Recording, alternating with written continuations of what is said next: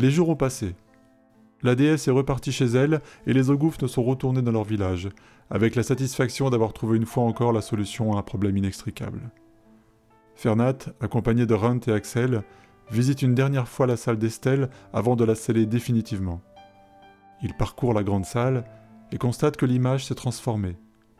Désormais, elle représente Eltalek, vaincu, agenouillé et en larmes devant ses vainqueurs, et sous un ciel de fleurs blanches.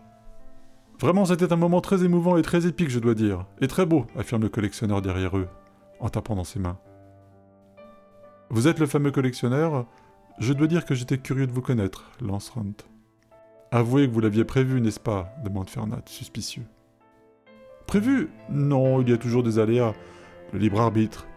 Mais j'ai bien aimé cette version, ça change un peu. D'où les petits coups de pouce? interroge Axel. Un coup de pouce? Je ne vois pas. Non, vous avez agi comme il le fallait, voilà tout. Il ricane doucement. Même pas une petite prophétie ou un miracle, insiste Runt. D'accord, reconnaît le petit homme en souriant. J'ai bien mis quelques indices par-ci par-là. Mais je ne savais pas que vous pourriez les trouver, ce n'était pas une quête facile, vous savez. Vous avez du mérite. Déjà pour délivrer la déesse, quel parcours Et puis c'était moins une, franchement, vous avez été grandiose, grandiose. Bon, vous, Fernand, au début j'ai eu des doutes, mais après, grandiose aussi. Toutes ces armées, cette furie, la tension dramatique, le suspense, c'est un épisode qui marquera l'humanité, vous savez.